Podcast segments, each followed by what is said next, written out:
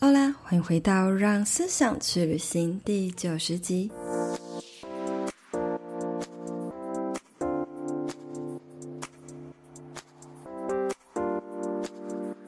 不知不觉，经营 Podcast 已经迈入第三年，来到第九十集了。很高兴呢，能一路坚持到现在。当初节目的初衷，无非就是希望能够透过采访来自各领域的斜杠创业家，带领我们一起突破僵固思维框架，找到更多元的生活可能性。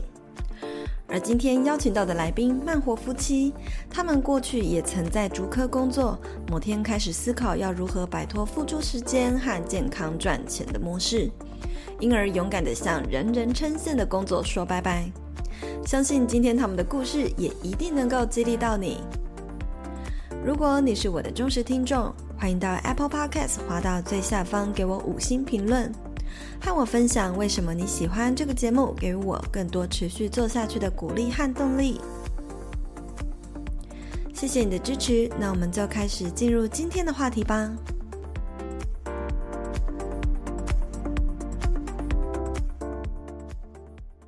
那我们今天的创作思维单元呢，邀请到了一对夫妻档的 YouTuber，那他们呢是以分享理财类型的知识型内容为主。那现在他们不止呢拥有自己的频道，而且呢还创立了自己的线上学院。过去呢更是在很多人都羡慕的这个足科上班，所以我觉得会想要邀请他们来分享，也是因为我知道，呃，有很多人也都会好奇，诶，拥有这么好的工作，为什么要放弃它，投入全职创作？到底是怎样想不开呢？所以呢，我们就来邀请到他们两个来聊聊。欢迎 David 还有 George。Hello，嗨，大家好，我是 David。嗨，我是 George。我们以前呢是竹科工程师，竹科的工程师对吧？工程师。对，然后呢，我们是二零二零年开始一起。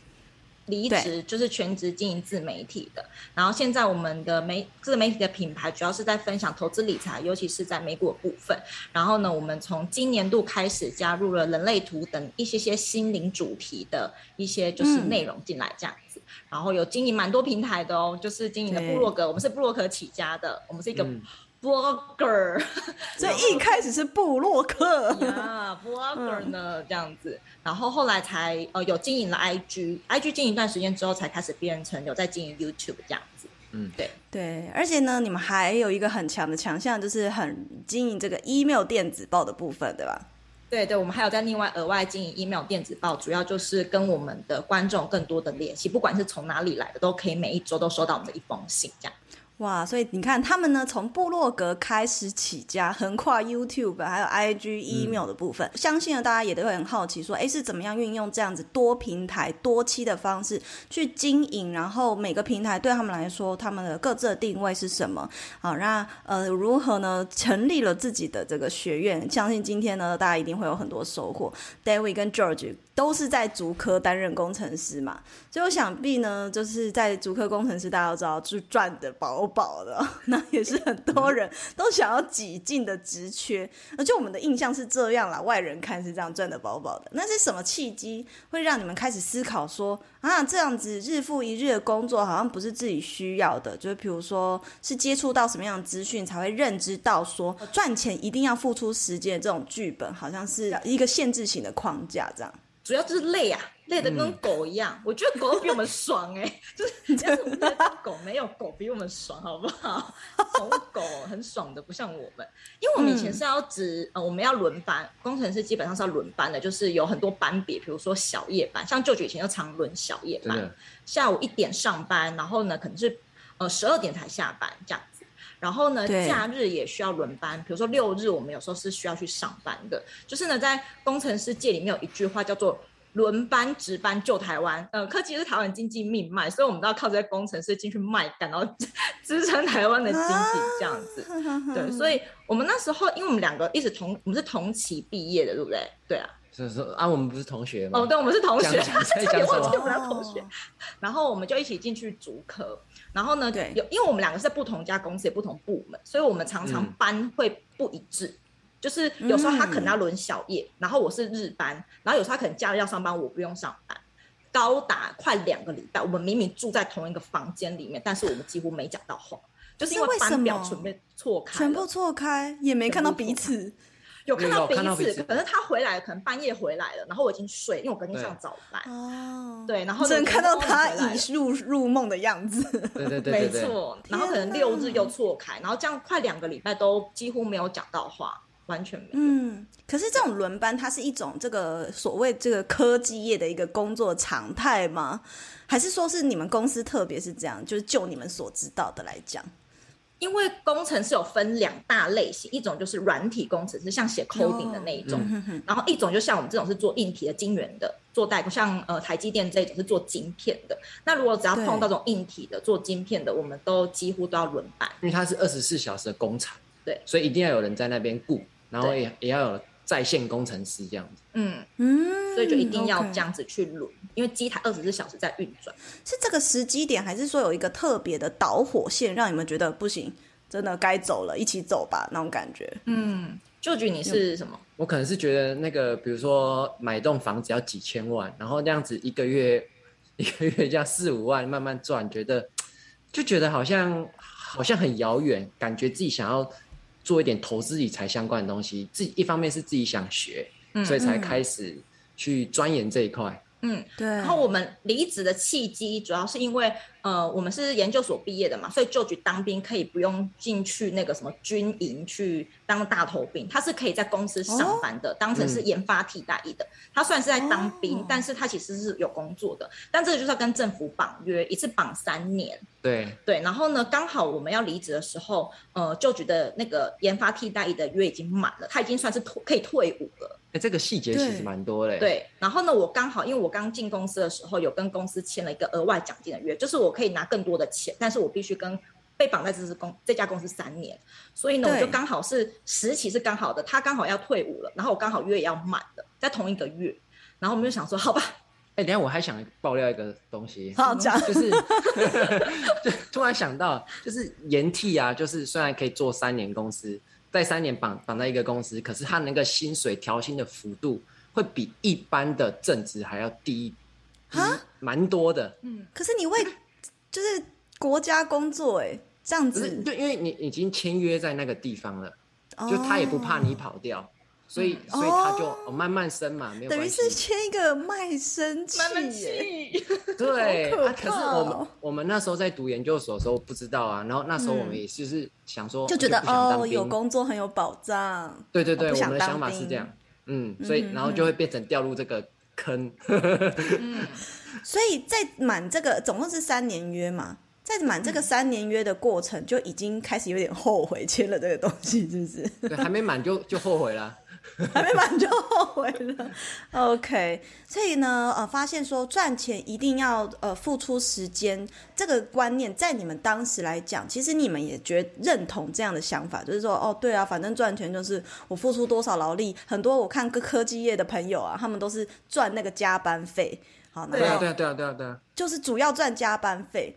加班费呢，也还有可能就是让你的薪水变成 double 的那种状况。真的，真的，我们以前会去抢哎，就是会去抢加班。会，我很多同事会抢加班。就是以前我们就觉得可能这个月要买什么东西，或想要出国，就觉得哎，钱好像没那么多的时候，那怎么办？我们就会下意识的想去跟别人换班，就是抢那个假日的班，因为假日一整天是八小时都两倍哦，好疯，无法想 象，我的天哪！平常只有平常只有一点三三。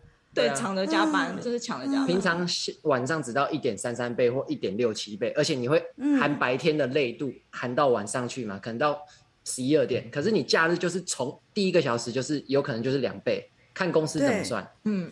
嗯，所以表示其实当时的你们啊，也是有蛮认同这样子的赚钱方式。可是有没有是遇到了，比如说看到什么样的资讯，或是遇到什么样子的呃契机，让你们觉得说，嗯，这这样是行不通，要靠投资啊，或者是或是做自媒体。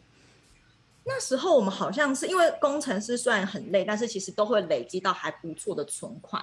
所以那时候就觉得说，哎、欸，这个钱放在那边，好像一直放在那边不是个办法。你当你有这个念头出来的时候，你很奇怪，你莫名其妙在 FB 就会看到很多类似的讯息，你说投资的讯息，哦、对，就会看到很多类似的。宇宙的演算法就推播给你们了，对，超神奇的。然后就开始就觉得，就听人家讲说什么被动收入啊，或者是说什么要让钱去赚钱之类的概念。然后才进而去接触的。然后也是先接触投资之后，又是不知道哪来的。契机真的是，可能是真的在划东西吧，开始知道说、嗯、哦，原来就是可以经营部落格或者是什么社群平台，可能可以有额外的收入，然后这个收入可能是你在上班的时候是有来、啊。好像是我在 Google 打什么被动收入，然后就开始莫名其妙就出现那一类的东西了。啊、对。OK，所以其实这就跟我最近有一集很像，就是你们的上一集 我采访一个我的呃瑜伽老师嘛，然后他就是有讲到，可能当你的内在开始对这个宇宙有一个提问，说，嗯，我要怎么样摆脱现况？然后慢慢的呢，你周围就会出现很多这样的讯息。嗯，可是其实啊，就你们，这是你们自己本身刚好有了一个这样的提问。可是你们身边大多数的同事都还是在科技业里面嘛，而且也都是在主科，就是都很不错的公司。那你对于他们的观察来讲，你会觉得说，因为应该还有很多同事就到现在都还在里面。被关在里面，那为什么还是有很多人？是他们不觉得自己被关呢？还是有很多人会愿意出卖时间跟自由去换取金钱？那或者是说他们并没有觉得自己在出卖自由，就是觉得就是还是在这觉得人生的剧本就是线性的？你觉得为什么会是这样的？我个人觉得主要还是因为薪水蛮不错的，然后有时候还是会落入一种就是、嗯、呃公司头衔的迷思，嗯、就觉得我今天台积电工程师、欸，对对对，了不起，真的有差。是嗯，而且就是新竹地区，因为我本身就新竹人，那新竹地区那个薪水特别高的，就真的是工程师。如果是其他职业，就是很明显就是降一大截下来，真的是真的蛮有落差的。讲出去就是觉得很好听啊，我是主科工程师，尤其是长辈听到就哇，你要去台积电面试哦，哇，厉害了，厉害了，这样子。对，台湾的长辈都听到科技业就直接嗨起来，整个我整整高潮，你知道。这两个字留给你讲，然后呢？然后还有就是因为工程师其实有很多的奖金制度，比如说有季奖金，还有什么绩效奖金，反正有各式各样名目的奖金。嗯，所以其实他都会用各种方式去绑住你。然后假如说呃，比如说我第一季有奖金，比如说我可以领个二十万好了，他不会第一季的尾巴就给你，不行，你要到第二季尾的时候，你才可以领到第一季的奖金。他是透过这样的制度去绑人的，嗯、所以你想要领到你第一季的奖金，你一定要待在待完第二季的满，你才能领到第一季嘛。然后这个时候呢，第二季又会有第二季的奖金，你要在第三季待满的时候，你才可以领到第二季的奖金。所以就是一个巡回、巡回、巡回。然后这中间然后还穿那个穿插三节奖金，再给你三节两个月这样子，你就觉得跑不掉了，跑不掉，因为你大概每两个月都会领到一大笔的钱，对，两个月就一次，两个月都是都十几万、十几万，所以你你真的会很难，就是。说哦，老娘就是不干了这样子，因为你就知道你下个月就会有一笔十万块进来，然后你还在那边要那、啊、你还放弃？对，那你们怎么还敢放弃？这是要很大的勇气耶。就那时候，那时候同事都会在讲说啊，再撑一个月，我又有一笔两个月奖金的，每个都这样讲。对，真的每个同事都这样讲，一年就会讲十十二次。对啊，然后然后你会发现过了几年，他还是在同一个地方。他就说我领完这次我就离职。我领完这个月，我真的就会离职。嗯、然后一讲说，哎，我都离职的时候，还坐在那个地方。对，哦、呃，所以就你们的观察说，很少会有同事会想要改变这些僵固思维的框架吧？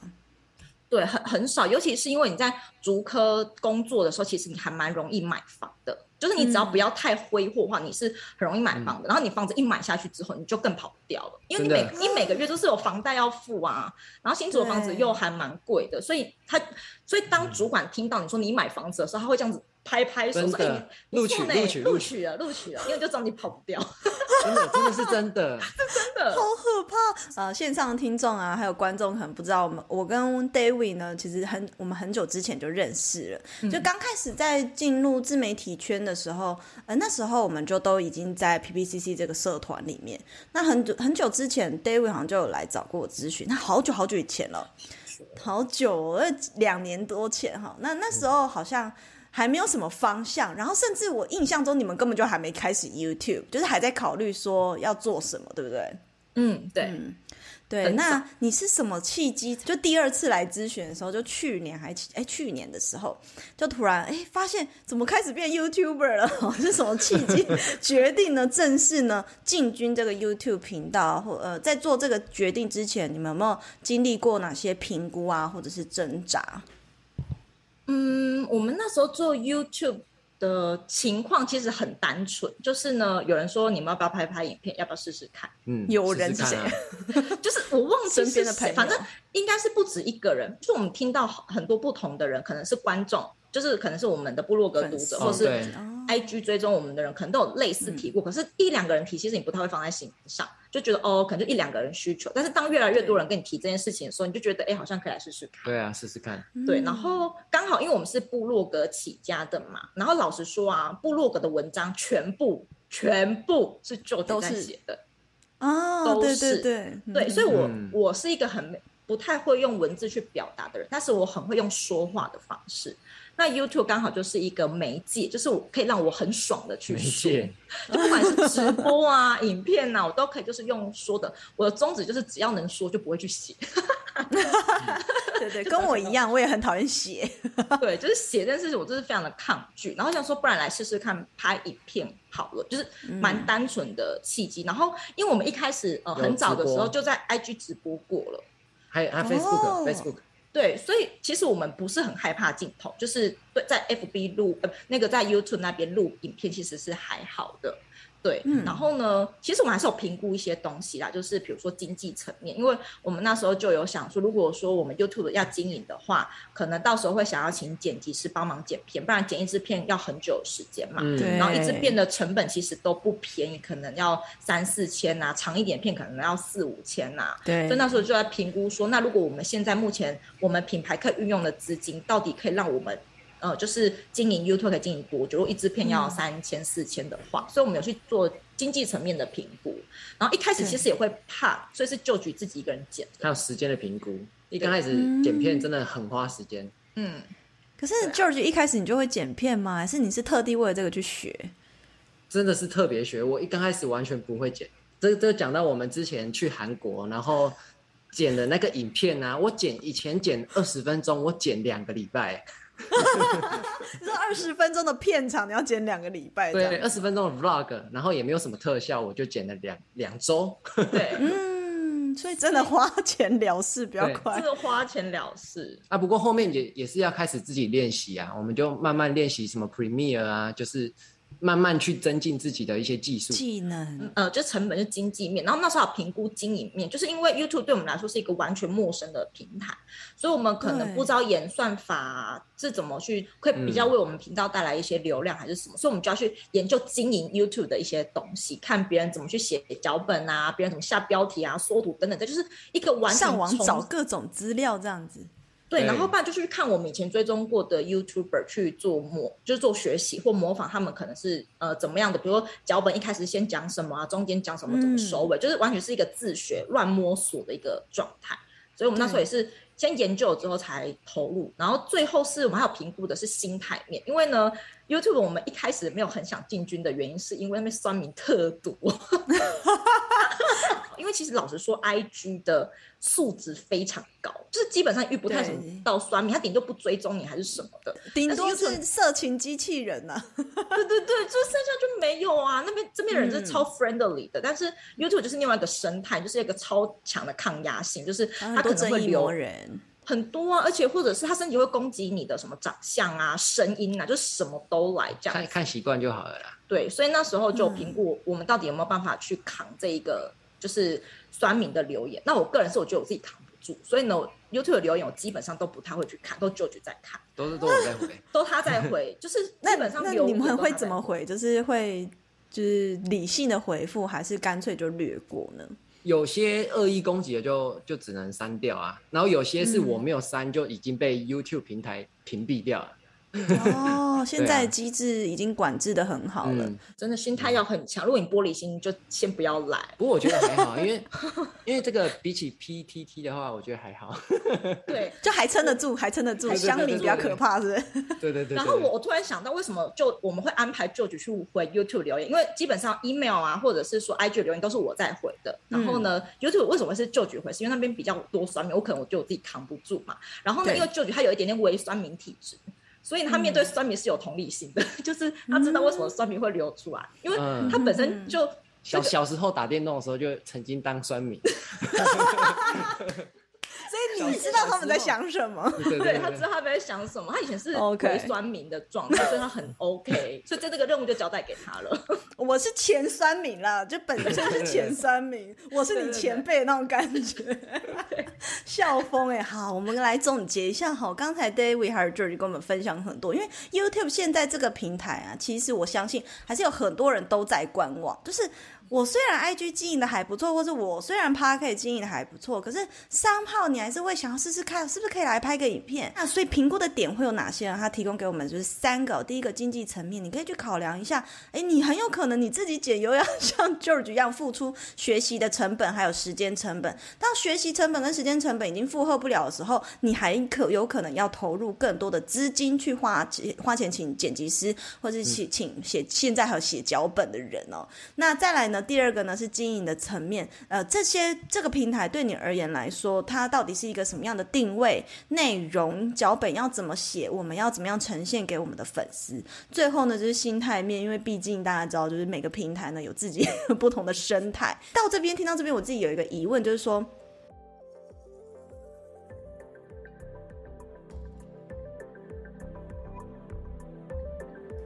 现在就让我们休息一下，进一段广告。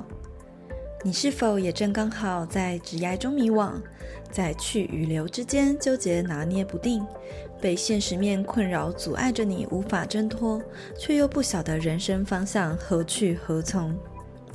在《你值得更好的梦想》这本书，我将透过从墨西哥、西班牙再到台湾一路不断转职。成功从外贸公司跳槽到时尚产业，从一个普通连锁店长到视觉陈列，再到时尚杂志担任社群编辑，然后呢，又在一年内成功用自媒体打造事业，成为不受时间和空间限制的远距工作者的职业历程。我想要透过这本书告诉你，只要你愿意勇敢地跨出一步，追求梦想。任何再普通的人都有机会翻身，成为梦想的拓荒者。就让这本书陪你找回追求人生目标的勇气吧。现在就立刻到博客来搜寻“你值得更好的梦想”。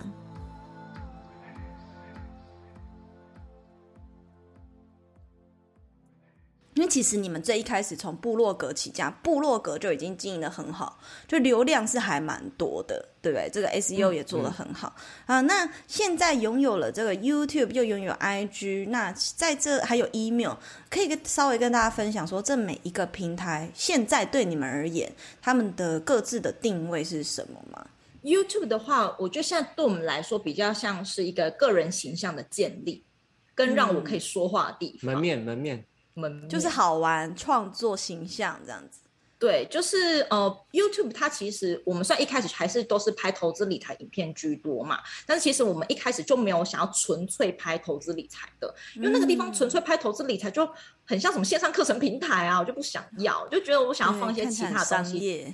对，就很商业，所以我们就想说，我们可以放一些我们个人比较多的，比如说生活啊，或者说我们的一些观点、嗯、想法类的。工程师，工程师。对，工程师以前我们在，对对，就是工程师的样子进去这样，所以其实 YouTube 对我们来说是一个形象的建立，就是人味。对，人味很重要，嗯，所以这我就很单纯，就是形象建立，就是在 YouTube 那边，然后有，因为我们在 YouTube 那边会开直播嘛，那直播的内容就可以讲得再更深入一点点，就是呢，比如投资理财的，有时候你就拍得太硬，就没有人要看呐，啊，每个人都跟我们敲完说，我想要学更多，学更多，然后拍比较硬的又没有人要看，这样子，所以就好，不要吵，那我就直播来讲，这样子，就是直播你来跟，然后呢，你学到就学到，然后呢，这样子也可以让想要学更深入一点点的人有地方去，然后有些人可能就不想要学这么多，他就可能看影片这样就好了，所以 YouTube 对我们来说是一个可浅可深又可以建立人味的地方。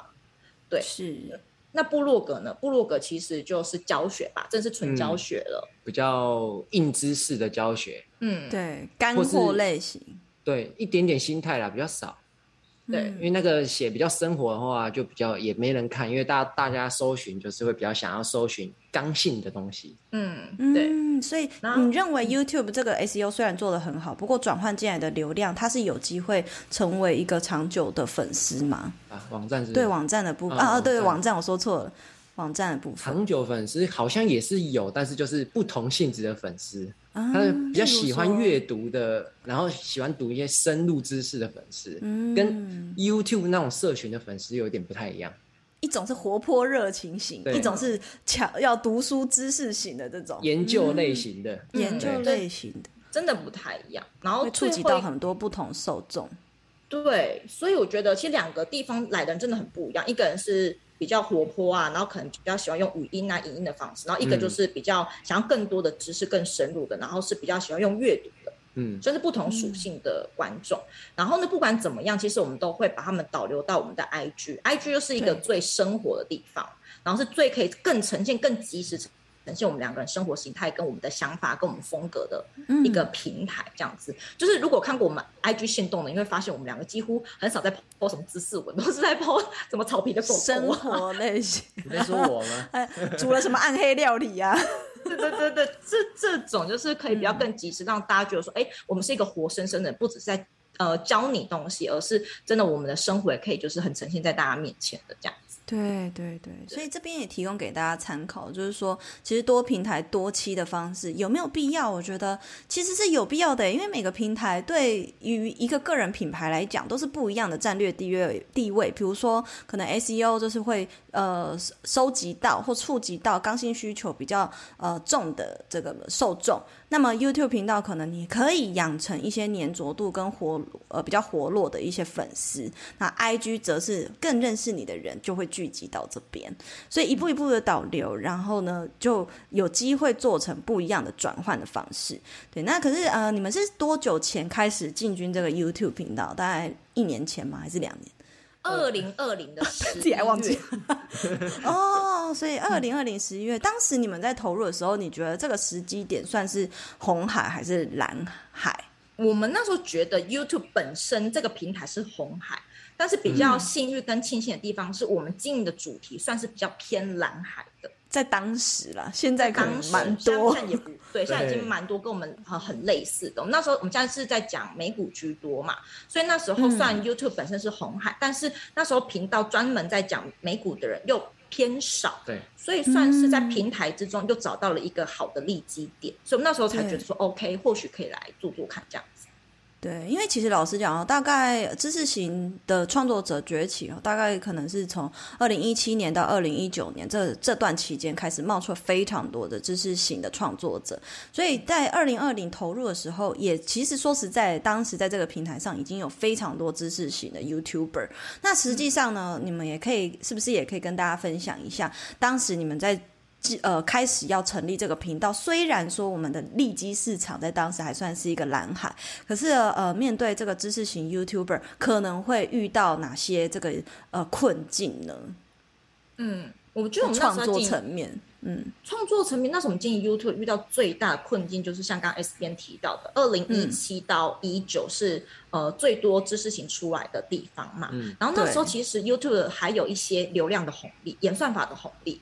就是你随便拍，其实流量都不会到太差，都会好几十万的浏览。Oh. 对对对，嗯、然后可是我们那时候进去是二零二零年底了嘛，所以那时候其实已经有发现，哎，红利流量的部分好像已经不像前期的那么多，就是你可能，都被瓜分掉了。对，就、嗯、然后演算法一直调，然后你要透过你很多其他现有的平台去帮你推播你的片，嗯、比如说要在 IG 狂宣传啊，嗯、或者是说在 email 里面就是请大家去看啊什么的，就是你光是靠 YouTube 本身那个平台所帮你带来的流量，好像已经没没办法，就是给你太多的资源什么的，需要靠量。对，你要靠很多自己的力气去帮这支影片去做行销，这样。子，这是我们那时候遇到最大的，而且蛮痛苦的点，因为毕竟是从零开始的一个平台，就是一个 baby，、嗯、你要怎么样把它扶起来是蛮耗力气的。对啊，毕竟剪一支片那么久，然后看到那个流量就会比较心痛一点。对对对，真的。那再来还有什么样的点呢？那时候我们还觉得我们有感感觉，就是知识型的 YouTuber 啊，其实。以前可能你纯靠分享、纯知识是 OK 的，就是你什么都不讲，嗯、就只 focus 在你的利基点、你的主题一直分享是 OK 的。但是后来发现，哎，好像在我们这个时期之后就开始慢慢的行不通，就是你纯知识这件事情会觉得很像在上课，你就里面有一些就是比较有趣的、趣味的点。对，或是比较好笑或互动感强一点的，这支影片它才有办法比较被呃人家接受或完全看完。因为如果你是纯知识的话，嗯、你感觉有点像在上什么线上课程啊那一种，他就很没耐心吧？我觉得，或是大多数人也都已经听过了啦。因为像之前阵子就是早期那个二零一七的时候讲被动收入啊，那都超多人看。后来你对那个时候还还算很新的一个概念，对，对。现在被动收入跟什么很多人就直接联想诈骗，对啊，超多的，对对对，所以你就是你可能不能靠纯知识，你可能要结合一些，比如说经验、自身经验，或者是你有呃不同的观点，你才有办法再让这个主题让比较多人愿意来听，对对，这样子。那可能是像你刚刚说那个环节，呃，就是如果你单纯分享这个知识，可能会显得无趣。那你们自己在后来频道上面内容上有增加什么环节，让它看起来，或是内容的分配上的比例分配上做什么样的调整，让它看起来不要那么死板这样子？呃，其实我们后来调整，就是我们一支影片其实就只会讲一个知识点，不会讲太多。哦，一开始我们在拍影片的时候，就会想说要。跟大家分享很多我们懂的东西嘛，什么都想讲，什么都想讲，就是一支片可能会塞很满，然后塞很满的情况就会变成说你好像在教课，并不是在分享。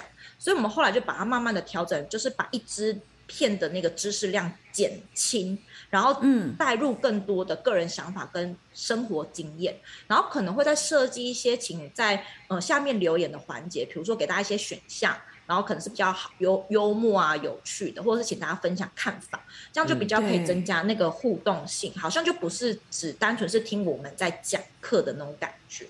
嗯嗯，关于这个啊，知识太深入就会没有人想看。这个也是我很早期就有有蛮有感觉的，因为当时我是在媒体业工作嘛，然后我就必须会需要跟很大量的这个可能 KOL 或者是 YouTuber 接触。那后期知识型的出来之后，我也一直在研究这些知识型的 YouTuber，就发现说，如果一旦就是你的这个知识内容过度的深入。你就容易就是比较没有流量，可是你讲的太浅白，就又有正义魔人就是跳出来说你那学历是不是假的？你怎么讲那么浅的东西？就是做这个 YouTuber 他们就会很为难，我到底是要讲深还是讲浅？那你们有没有自己确切在自己频道上面有做过？呃，比如说什么样的主题太浅？哎，这比较浅，真的有比较有效哎，或者是什么东西太深入？可以举个例子，就发现没有效这样子。哦，我有一次印象超级超级深刻，就是直播的时候，我可能呃前两三集的直播都是在讲比较偏心态面，或是比较轻松一点知识，比如说对呃财务自由几个阶段，跟你需要具备什么样的东西，比如说经济层面啊、心态层面等等的，这种比较轻量级的。然后有一次啊，我忘记好像是好像是粉丝跟我讲说他呃看到了一个商品叫做 ETN，可是他不了解那是什么东西，嗯、问我跟 ETF 一不一样。好，然后这个时候呢，因为我就想说，那这个应该是会有人想知道的，而且算是一个还蛮重要的知识，因为如果你搞错的话，两个是完全不同取向的金融商品，所以我想要介绍给就是观众们知道，然后让大家知道说，哎，各自哪里不一样，然后优缺点等等之类的。然后大家，我我还在我的线动上面就是问大家说想不想听这个主题，然后大家说想听想听想听，就一直播，那是我直播生涯以来最低的那个观看度。为什么太深了？嗯、太，我以为只是讲差异而已，这样子也很深，是不是？对，就是已经像在上课的。有也有可能是本身知道 ETN 这个商品的人也不多，嗯，那想再去深入了解的人就更少，更少。对对对，对，所以就是你变得好像越干货，越好像可以变成是付费级内容的东西，你拿出来在免费的平台讲，不是每一个人都愿意买单，嗯，就觉得说我学这个要干嘛？我第一次深刻的体验到什么太深入的知识，其实没有人要看。虽然大家好像口头上都说他想看，他想看，但实际上你把教材都弄好，跟他分享的时候，他不一定会想愿意去接受这样子。嗯，真正深入的东西呀、啊，就代表说你要讲，你讲深入，然后这个东西还有人要听，就代表说这个东西实际上一定是他觉得我需要。用这个来改变我的生活的程度，他自然就可能会去付费，然后去上课。可是当你是免费在讲的时候，很多人就会不珍惜这个资源，觉得哦，反正免费就听得到了。比如说免费讲座就会产生可能放鸟的情况，这也是有的。嗯、对对对，所以 这也是我们创作者在分享知识的过程中会比较难拿捏的一个点。那所以如果简单的话，到底要多简单？就以你们的利基市场来讲，可能大概是什么样的主题？呃，比如一到十分好了，然后呢，比如说我们以前大概讲两分的东西，大家觉得很 OK，嗯，可是其实因为两分、嗯、一两分的东西是最简单的，所以等于说越多人在说，所以其实会发现啊，慢慢的就是你越分享的东西好像越来越丰富，或者是越来越有料，别人才会比较愿意来听你讲。所以其实我觉得我们现在的。简单可能已经变到三四分也有了吧，也有啦，就二到三差不多了。就像现在好像比较很少人会想要听你说为什么要学投资理财，为什么要呃，比如说做财务规划，这个为什么以前可能很多人想要听，很想要知道，但他们现在会比较想要知道是怎么做，how to do，嗯，他们会比较想要知道这方面，更比较更扎实、更实务一点的经验，不是只听你讲一个概念，而是他想要知道是你怎么跟你自身经验，然后他可以。听完之后该怎么去做他的下一步？嗯，了解了解，哇！刚刚 David 跟 George 呢跟我们分享非常多，就是关于投入到 YouTube，就是如果你也是刚好要做知识型的内容，从他们过往的这个这些经验，还有他们所评估跟考量的点，就有很多可以再去深入思考。哎，这个平台目前对你来说适不适合你？然后你有没有你是不是时机还可以再加入？然后如果要加入，你可以怎么评估？要注意些什么？不过呢，我觉得最有趣的是最近的呃你们的。转变呢、哦？应该说我们的转变，就我们的历程算是有一点像。就我一开始也是分享知识啊，跟你们一样啊，分享。呃，其实我也算是知识，但是比较没有那么硬，比如说投资理财这种，而是分享比较行销或者是职业的东西更多。以前那现后期是因为个人成长，然后开始接触了身心灵，然后 David 跟 George 最近也是嘛，有学人类图，还有学西塔疗愈这样。是什么时候让你们开始对这类型的内容有兴趣，然后还甚至还开始分享，还开启了心灵类型的赖社群呢？是什么样的契机去接触到的这种东西？我一开始我很早的时候，大概一年多以前吧，嗯，然后就接触到人类图了。然后那时候呢，哦、我就是把我的图弄出来给他看，之后他就看了一下，他就说：“这什么东西呀、啊？”这看得懂，用满脸邪恶的那种脸，你知道吗？什么东西、啊？派大就是这样，对对对，对 你懂那种感觉是不是？对，就那种很不屑的那种脸这样子。然后刚好那时候我可能也呃，那时候刚好品牌也在就是在成长过程，我也没那么多时间去呃学习这方面的知识，所以我就放着。但是我一直隐隐约约就知道有这个东西。然后后来是好像遇到一位朋友，他有在学人类图，然后我就很好奇，因为我。之前自己看看不懂，也没有时间去学嘛。然后呢，我就是请他帮我看。然后呢，看完之后想说，不然就我老公一起看。然后我就强迫他早上八点起床，一起陪我听。就是呃，我朋友怎么去 强迫他？就是当时觉得被强迫吗？我知道你，你漏掉那个。你之前之前我不知道人类图是什么，所以我一听我就觉得，那个可能又跟星座还是什么命理一样，就就不想鸟他。可是我后来听到说。听到说人类图是什么？活出你的人人生设计，嗯、就是你是有那是怎么讲？被设计过还是？不是不是被设计，突然忘记了。被设计，活出原厂的设定。对对对，活出原厂设定。对，我就听到这个，我就觉得好像哎、欸，对，对于我们不管是做事业还是。互那个相处之间都可能会有一些帮助，对，对对，那我才开始有一点兴趣，对，然后才接下去刚刚那个八点的活动，八点的活动就八点把他挖起来，请他就是跟我一起去听我朋友怎么去看，然后听完之后他就说他他好像是从解说当中去释放自己，就是他以前呢、啊、是一个非常容易累的人，然后他一直不知道为什么，然后我一直觉得他很废，我就觉得说我们都已经容易累体力吗？对，就是他很容易，就是呃，做没多久之后，就他觉得他好累哦，然后要睡很久很久的那一种人。哇，排大也是这样。对，然后我就我就觉得说，我们都已经自己出来创业了，就是你怎么还是就反而更松，比起以前在上班更松这样子。嗯、然后他就是从累呢？对呀、啊，我想说你都已经这样子了，你不赶快好好努力打拼这样。然后呢，是我们朋友跟我们解说完那个图之后，他从里面开始做释放，就觉得说哦，原来我的原厂设计就是可能没那么多动力，就是比起我。哦会是相对容易比较累的。那我们在这个、嗯、就是呃跟我们解说图的过程当中，我们两个互相理解的。然后他跟我说我是军师派，我才知道说哦，我不是要一直就是动的，好像从从早就要一直动到晚上，我可能要是多思考那一种。对对对，嗯、就是我们借由人类图去呃理解了对方，然后也因为这样，他才慢慢的越来越去呃接受身心灵类的东西。然后呢？哦我们也是慢慢慢慢的，就是学人类图之后呢，就开始朋友另外一个朋友去接触了西塔疗愈，然后呢，我就一样把他拖去听分享会，然后他整场姿势不夸张，就这样子交叉的手听了，他一定就很防备什么东西，在讲什么？这样子一整场哦，两个多小时这样子，嗯、然后。呃，后来是结束的时候，我说我想要报课程，想要试试看什么。他一样，这个手就是这个地方不动这样子。然后刚好是呃，我们学西塔疗愈的那个老师，他以前也是比较偏理工科的科系出身。对。然后他就用他的理工脑去对付他这个理工脑，就是呢，跟他讲说有一本书叫做《科学证实你想的会成真》那一本书。哦，那本没有很对，那本就是讲说用一些科学角度去。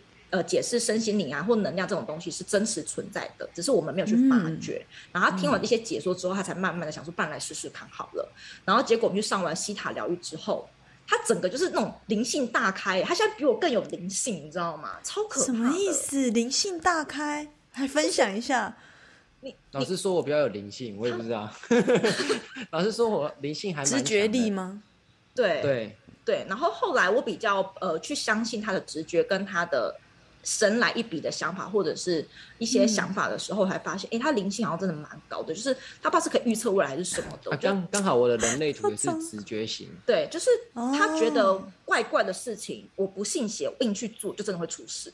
他会有一个预预知的一个想法，对。然后呢，他有时候会跟高我做连接，然后跟高我对话什么的。然后他讲完之后，嗯、他跟我分享，他跟高我对话，他觉得可以做什么事，做什么事。他真的去尝试之后就，就就很顺。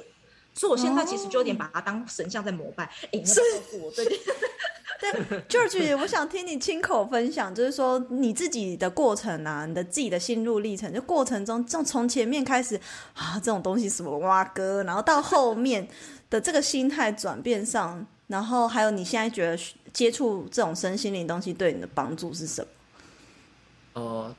一刚开始这就是我我就跟一般男生一样啊，男生通常就是很很铁齿啊，就这这是要有证据，对啊，然后会觉得是我理工学理工科的这种这种没没凭没据的东西，我根本不相信。但接触以后，然后然后去觉察，就从不管是人类图还是西塔疗愈都好，就是慢慢去觉察，发现哎，有些事情好像真的就是你没办法用那个理解的，你没办法用理解，可是你就是你就去感受，包括一些心情啊，然后。我们的关系呀、啊，这样子，然后我我也会知道说为什么，就是我们相处起来会常常吵架，或者之前呢、啊、很常吵架，那就理解就好。然后就是整个不管呃人类图跟西塔疗愈学下来之后，就觉得整个心里就会比较舒畅，然后也比较自我一点，没那么非我非我就是就是呃太勉强自己做一些不想 做的事。以前以前我在读书的时候常常很勉强自己，比如说我我的就比较不适合从早。工作到晚，可是以前就觉得说，我就要跟人家一样啊，就是要要拼才会赢啊，对。但是这就不是我设计，嗯、我就觉察之后，我就发现我应该还是要活着像我自己舒服的方式，对自己舒服的方式，我觉得最重要。要、不然你去硬要做也做不好，然后又不开心，嗯、身体又不好，都不好，整个面相什么面相都不好，就嗯。这样子，哇塞，哇！所以你你看很难得哎，这真的是太梦幻了，可以让就是让另外一半理解这个东西是对自己是有帮助的，甚至呢还可以愿意跟你一起学习、一起成长。那好奇呢，就是对你说，我我觉得男生可以很有有兴趣的话，我觉得可以学心灵类，因为普真的普遍男生都比较少学，因为我在学的时候，我会发现哦，男生真的好少。都是女生呢、欸。他去上西塔课的时候，摸过超多女生的手，多开心！不是，那不是重点。老婆放的重点放错了。有些有些是妈妈，又又不是全部都是年轻。他打手手的时候，他多开心啊！这不是重点，重点是，我重点是要说，就男生真的很少，但是我觉得男生其实是可以接触的。这不是说是专门是属于女生才可以学的一个课。对对，没错，因为可能有一些男生可能下意识会排斥，也许是会觉得啊，这是女生在做的事，对对对，然后就觉得下意识排斥。可是实际上，如果真的有机会，真的都是不分性别啊，现在那种什么分什么性别，就是去去尝试看看，对自己都是有帮助。就是因为有帮助，所以你们也才会才开始跟小鳗鱼分享啊。对对，嗯、那在开始分享，有会不会觉得很挣扎？就是说，哎，原本我们在分享这个投投资美股，然后突然分享这个身心灵的内容，会不会担心有没有人觉得很怪？我觉得我没有到非常的挣扎，没有那种极度挣扎，可是会有一些犹豫。但是我觉得犹豫也没有到太久，嗯、我就直接强迫我的粉丝接受。就从 从哎，YouTube 还没有分享过啦，IG 就有分享，嗯、然后还有开一个心灵类型的 Line 社群。好，那所以说现在在这个自己的内容产出啊，有会有就是内容上产出的比例的拿捏吗？还是会啦，因为我们也不想要整个品牌遭奸，就是所以我们还是会八十二十法则吧，八十 percent 还是在讲投资理财的，嗯、然后二十 percent 才是这种比较偏身心灵的。那可能就是会以比较及时互动的方式跟大家分享身心灵的，因为有时候身心灵用文字其实很难去描述。嗯然后有时候是要很多的例子，所以我们可能就会比较用呃线动啊，或者是说 IG 的直播、YouTube 直播，或者是比较私密的群组去做分享，因为你会愿意加进来这个私密的群组，代表说你可能是愿意接受的，因为还是会有一些人不太。呃，想要接受，或者是他可能灵魂还没有准备好，那我们也不想要强迫呃这些粉丝就小鳗鱼，所以我们就是还开了一个卖的社群。如果你是有兴趣的，或想要多了解，你可以进来。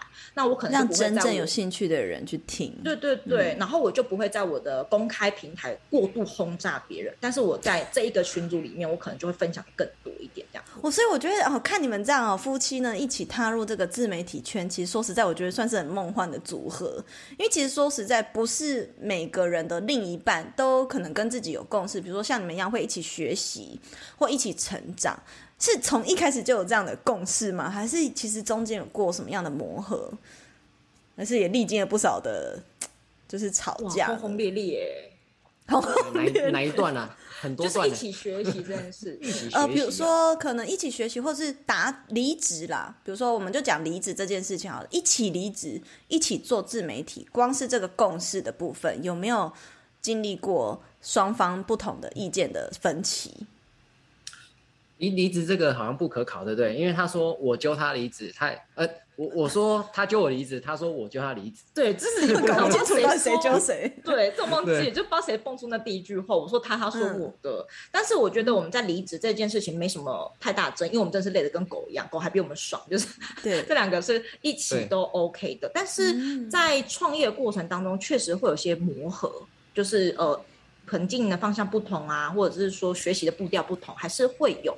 多少了？嗯、但是我觉得没有到很严重，嗯、就是我我觉得我们某某个部分个性还蛮像的，所以在事业方面没有太多的争执。有时候吵的就只是吵方式，并不是在吵方向，跟你想要做到什么程度，只是我们俩做法目标是一致的，只是做法对目标是一致的，对啊，所以就我们这方面比较没有太多的呃争吵这样子，我算是蛮庆幸运的了吧？嗯、我们就是在吵那种，比如说。牙膏要怎么挤的那种，就方式不一样而已。芝麻小事这样子。对啊，对啊。是要卷着挤还是捏着挤？捏着挤，但都是挤，都是要挤出来。对对对。在这个过程中啊，其实也经历自经营自媒体，可能也三年多了哈。两年，两年多，两年多，嗯，两年多。这中间有没有觉得突然想说算了，还是放弃回去工作好了？生气的时候啊，绕过超多狠话，好啊，都不要做啊，都回去上班啊。真的，谁会谁最常唠这句狠话？我我是 David。那舅舅要怎么处理啊？我就说，哎、欸，我好像就会离开现场啊，要不然也不知道怎么办。先离开这个案发现场再说哈，不然就会过了两天，他就会自己收回那句话了。对，好了好了，我们还是这样就好了。对。他会发现那那句话是非理性的话，这样子。非理性的话，所以其其实这些就什么回职场啊，这些其实都是说说的，也不说实在，现在应该也不不会再想想再回去了吧？啊，对啊，对啊，不会啊。我觉得享受过自由之后，你要说要回到一个体制内，你再回去坐牢就不想，有点难。除非你是那种就是你。呃，太自由会没办法自己 hold 住的人，或许体制你会比较适合你。嗯、但是如果你是自己自制力还可以，然后也蛮喜欢这种自由自在的生活，你只要一尝试过这种生活，你要回去真的很难，那都是气话，我觉得。嗯，那你们现在觉得生活上最大的改变是什么？就是面比起以前啊，在足科跟现在生活方面，生活很弹性吧？很很对，很弹性啊。然后中午去吃那个张寿司都不用排队。因为平日就可以去了。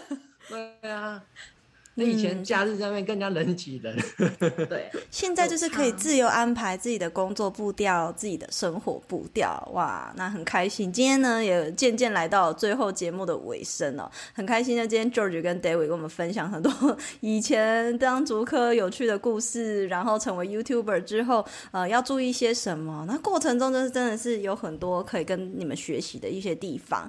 那最后想要你们来互相分享一下对方啊，因为我常常问。问人家说创业过程的创业的缺点跟优点，大家都大家都听腻了，什么要自律啊，什么时间自由啊，都都听腻了。那所以刚好遇到两位是夫妻档，可以说一下对方，比如说 David 你觉得 George，然后 George 觉得 David 呢？你们觉得对方呢在创业过程中的一个小缺点跟一个小优点是什么？谁要先讲？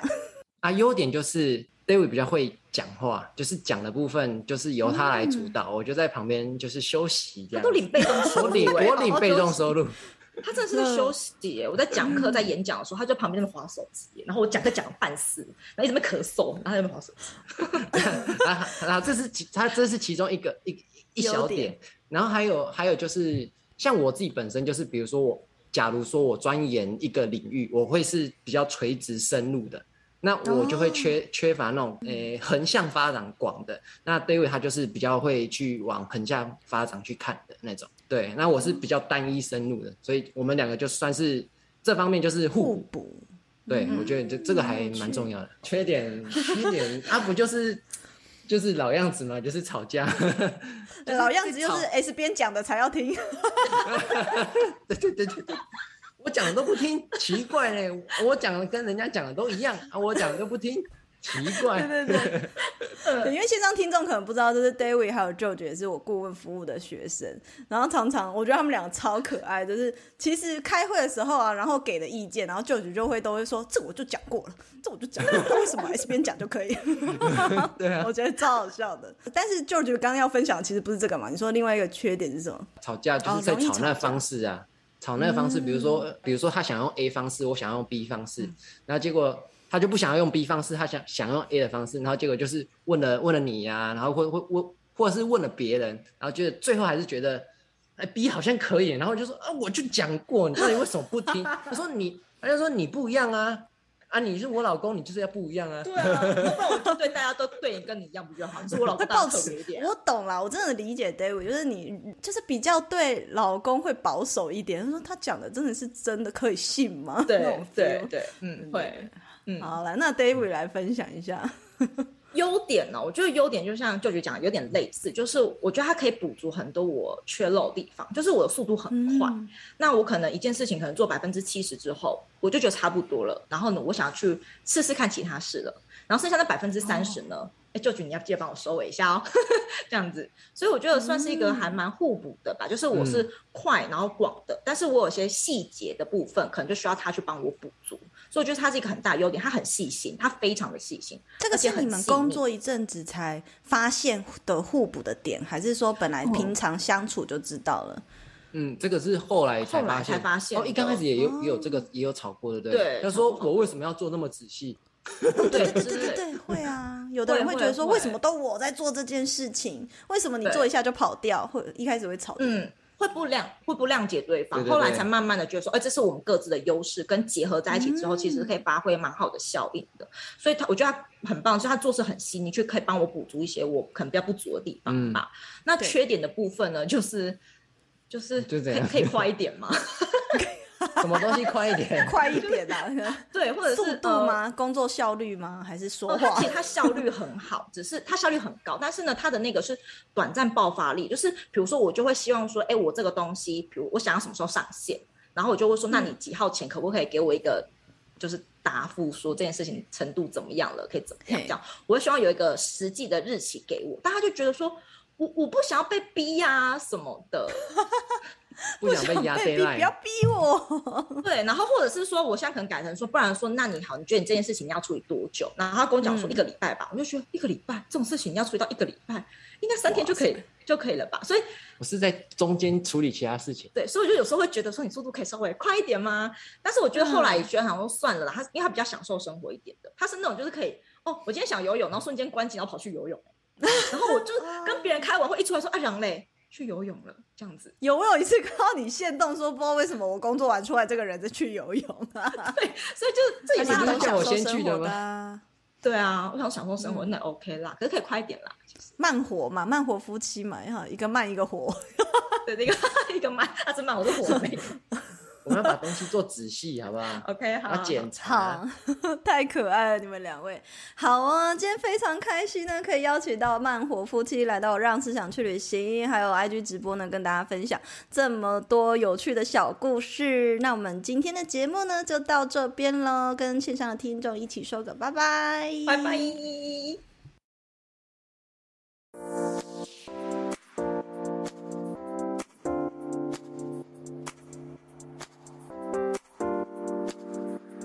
谢谢一直听完到最后的每一个你们，喜欢这类的内容，记得按下订阅追踪，都是支持我继续创作的动力来源哦。